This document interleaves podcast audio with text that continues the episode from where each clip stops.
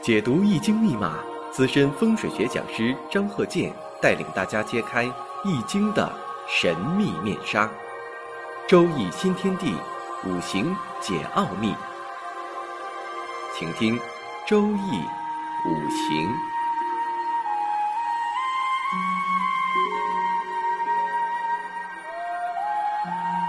上山微电台荣誉出品。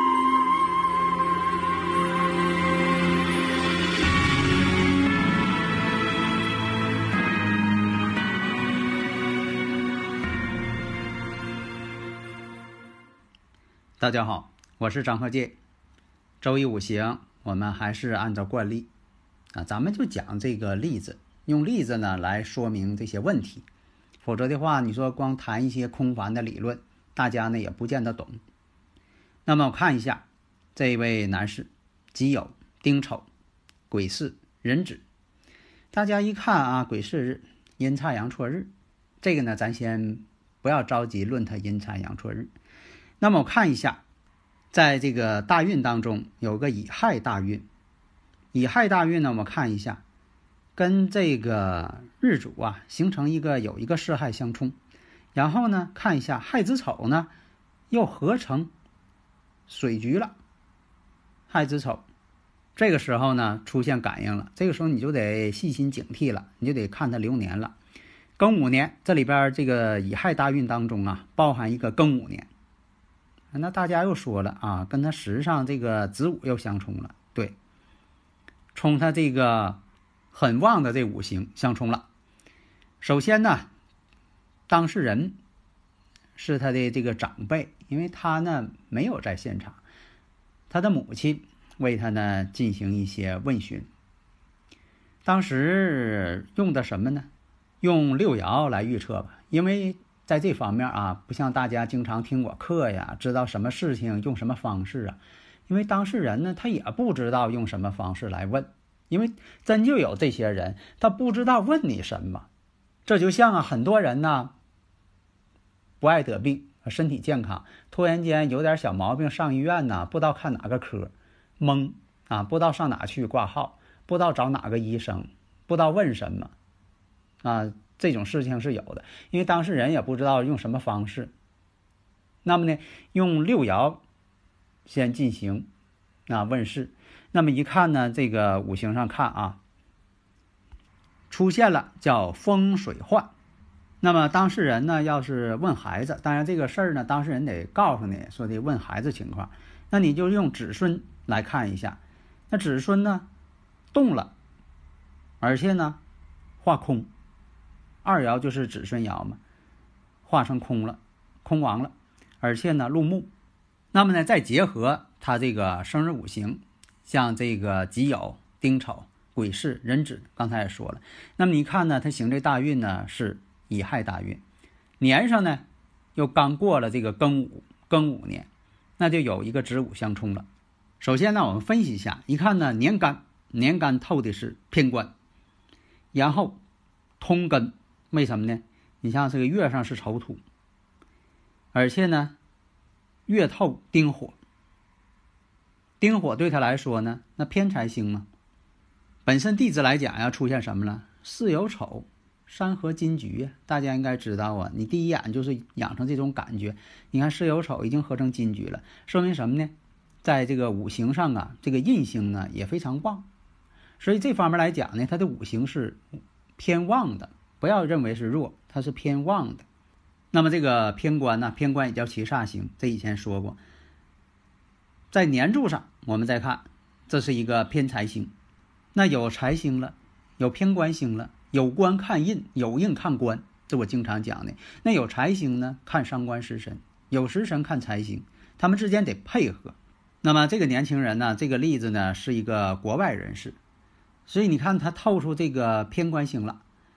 实际来讲呢，它确实是跟五职有关系的。那么我看一下，身呢本身呢其实是旺，那么到了这个乙亥大运，它就更旺了。那么呢，上一堂啊也讲了，你像这个上一堂我讲这个国外的啊体育明星，他这个五行呢，他虽然说没有时辰，呃，上一堂讲的是戊午庚申丁巳，啊，因为什么呢？他这个丁巳啊，这个巳火呢是他日主的阳刃，阳刃怕冲，阳刃一冲十有九凶。那么呢，他这个大运呢又是甲子，这个国外的体育明星。所以你像这个到了这个己亥年的尾巴，庚子年的头上的时候，那这个己亥年跟这庚子年这两个气，它都会参与行动。所以不要认为说的这个到立春了，就断然的马上就到了庚子了。那它不是那种情况，这就像我讲的节气似的，它不是说的到立春了就春暖花开了，这一下就春暖花开了啊！十二点一过，一到立春了，马上就好了，它不是那种情况，它们之间也是掺杂着冬天跟春天的两种气息，正好是交界处混杂着，所以有的时候吧，人出生呢，在这个时辰交界处的时候，往往呢会出现双重性格啊，这是我总结的。呀，有双重性格特点，所以说有的时候你不要截然分开。所以在这里边呢，说一下，你像他这个呃这一种相冲，它肯定是有原因了，要出现问题了。大家呢如果有理论问题呢，可以加我微信幺五九四零四八四幺八九，以前呢是幺三零幺九三七幺四三六，这两个都可以，因为这个问的人太多了。理论问题呢，我力求做到。啊，大家如果是啊呃问我了，我是有问必答，我是力求做到啊。也可能我那天忙啊忘回答了，那忘回答了，可能呃时间长呢，你问的问题呢又被压下去了。那么在五行上啊，中庸之道，古人讲究中庸之道，就说这个五行呢也不能太旺，也不能太弱。如果突然间特别旺，这也是问题；如果突然间特别弱，啊，这也是问题。所以刚才讲到了，你像这个己酉、丁丑、癸巳、壬子，这个呢五行来看呢，它是好像是全凭这个呃止水为根基，然后天干呢透出这个比肩劫财。实际上来讲呢，它是有一种是有丑要合金局的这么一个情况。那么年上呢透有这个己土，己土对他来说呢偏官七煞呀。那印星呢？如果再透出来，就官印相生。官印相生呢，很多呢是公职人员，像一些这个从事一些呃管理工作的比较多。那么呢，如果说你要没有印星，光是偏官星，那这个问题呢就不好了。因为这个七煞星啊、官星啊，其实是克自己的。如果适当的克制是一种约束，反而呢是好事儿，有贵气。克制太严重了。这就变成一种压制，那对自己呢肯定是啊没有一点好处了。那这个克制嘛，这就像你吹个大气球似的，吹到一定程度了，吹的那个气球啊都薄了，马上就要爆炸了，给自己搞得也很紧张。这个时候呢就怕外力作用。如果说这个人边上拿个针给你碰一下，这气球邦家就爆了。那这个呢，这个用针给你碰这个这个事件就是个引发点。所以你看，这个五行达到这个要爆破的程度了，这个时候你就找那个年，看哪个是引发点，它必须得有个引发点，啊，就是一个关键节点。这个时候就是发生事件的这个时间。所以有的时候吧，你像说这个判断五行，你说，呃，他这个呢是有事情，那您问了什么时间出现呢？您肯定是关心这个时间上的概念呢。时间吗？地点、人物、事情。中学写作文不都知道吗？时间、地点、人物、事情这几个要素你不能丢啊。假如说判断，你说这个人结婚啊要离婚，你就说呢啥前离婚的？这不得要个时间的概念吗？那这个五行也是，你说这个呃男士呢有阴差阳错日，那你说他是结婚还是没结婚呢？关键一点什么呢？他刚行到这个乙亥大运，庚午年还没到这个结婚年龄的时候，就出现这么一个庚午，这一种相冲。所以说呢，那就以后呢再也没有其他的事件发生了，画上这个句号了。但是我以前也经常讲，我说这个五行理论呢，它不可能说的达到无限制的呃精微程度。你像说算到一些重点流年，一般都是算到一些重点流年，啊，就像用语音说这种呢，他也不可能说的这个人活到一百岁，他给你捣鼓这个一百次，而且呢还要求每一年每个月还都是给讲。那你说这个排列组合这数量级就相当大了。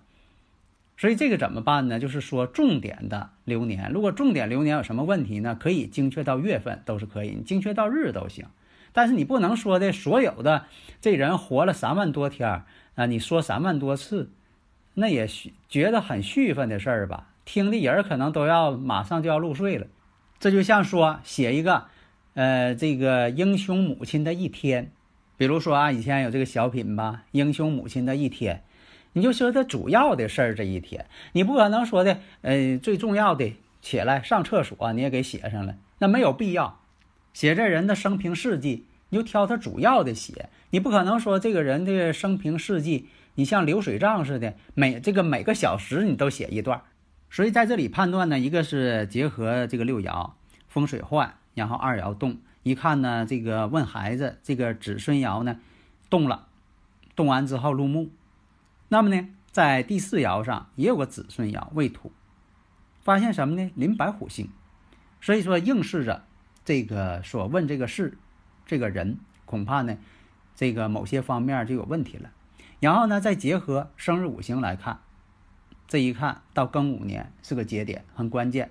你像这个前几集我讲这个，到这个庚午年，你像说是五行当中啊，你是这个年上有子水的，或者有午火的；月上有子水有午火的，啊时上。啊，这个日上有子水有午火的，或者有卯木的，等等这方面，这已经说的这个排列组合就已经很大了。那你说的，呃，张鹤健教授啊，那你没说天干上呢？啊，那那咋把天干上再说一再说出来？那这个节目做多少期也说不完呢？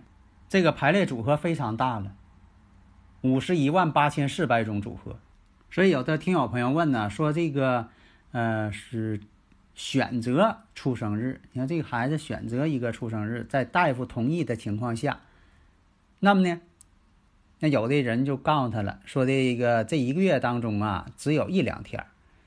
这句话呢说的不完全对，有的时候这一个月呀，一两天都没有。为啥？你比如说啊，庚子年，如果你选择啊这个人啊在午火月，比如说他就。这个要出生在午火月，就造成了这个年上庚子跟这个午火月之间本身就自带子午相冲，你选哪个天它都是子午相冲，年月就是啊带有子午相冲，你怎么选你也躲不开。所以在这个呃上几集呀也讲过，你像这个庚子年飞星，就是我讲这个二黑飞星。二黑嘛，在这个悬空法当中呢，叫病符星嘛，在离宫处嘛。这个离宫呢，经常听我课也知道啊，南方无火方位嘛。所以我呢就说的呃，给大家讲啊，呃，研究好这个五行，那把自己呢，呃，这个各个方面啊啊先看一看，然后呢给亲戚朋友啊或者大家呢啊给啊指导一下五行这方面。呃，要服务于大家，而不是说的你什么都去看去，什么事都去呃研究，啊，上算天，下算地，中间算空气的，啊，关键是要把啊自身还有周边的人对人生呢有一个指导意义，对生活，年轻人呢对事业上啊要有对自己一个正确看法。这五行就像一面镜子嘛，要照亮自己，认清自己，啊，看一下镜子。自己呢啊有什么问题啊？以铜为镜嘛，可以整衣冠嘛，看一下自己嘛，对自己的事业发展呐，啊婚姻呐，找配偶啊，处对象啊，啊未来应该怎么去做呀？做一个人生规划，这是最重要的。所以讲这么多呀，就是我告诉大家呀，学这个五行啊，必须是百科知识，你都得懂，特别是在这个数理化这方面啊，你必须得有一定的基础。否则的话，你说我这学五行，我以前什么都不会，啊，正因为我是什么都不会，我才选择五行，那这个就不行了，那你学不好。你要说是这个以前数理化根本就不会，自然科学也不懂，啊，别人瞧不起自己，为了让别人瞧得起自己，我要学五行，那这个基础上就不过关。是经常有朋友说：“你看看我这五行适合学不？”要问这句话，说明你心里就没底了。适合不适合学，关键呢有没有这个理论基础在这儿？另一个呢，也确实跟自己的五行有关系。你像说五行当中带有伤官的、带华盖的，可能学起来呢，呃，比较快一些。特别带伤官的人，领悟力比较强嘛。以前我主张我说的最好是学理科的，学理科的学这方面呢，他能从理性出发。因为什么呢？这个生克制化，行冲合害。你要是有这个物理化学的基础，比如说化合什么了，化合哪个五行了，哎，它跟这个化学理论呢有相似之处，那你学起来不就快了吗？否则的话，你到底合什么呢？为什么合什么啊？古人就这么说的，我就死记硬背，那你没个学好。所以呢，在这方面呢，我就是非常提倡啊，要理性科学的来学五行。好的，谢谢大家。登录微信搜索“上山之声”或 “SS Radio”，关注“上山微电台”，让我们一路同行。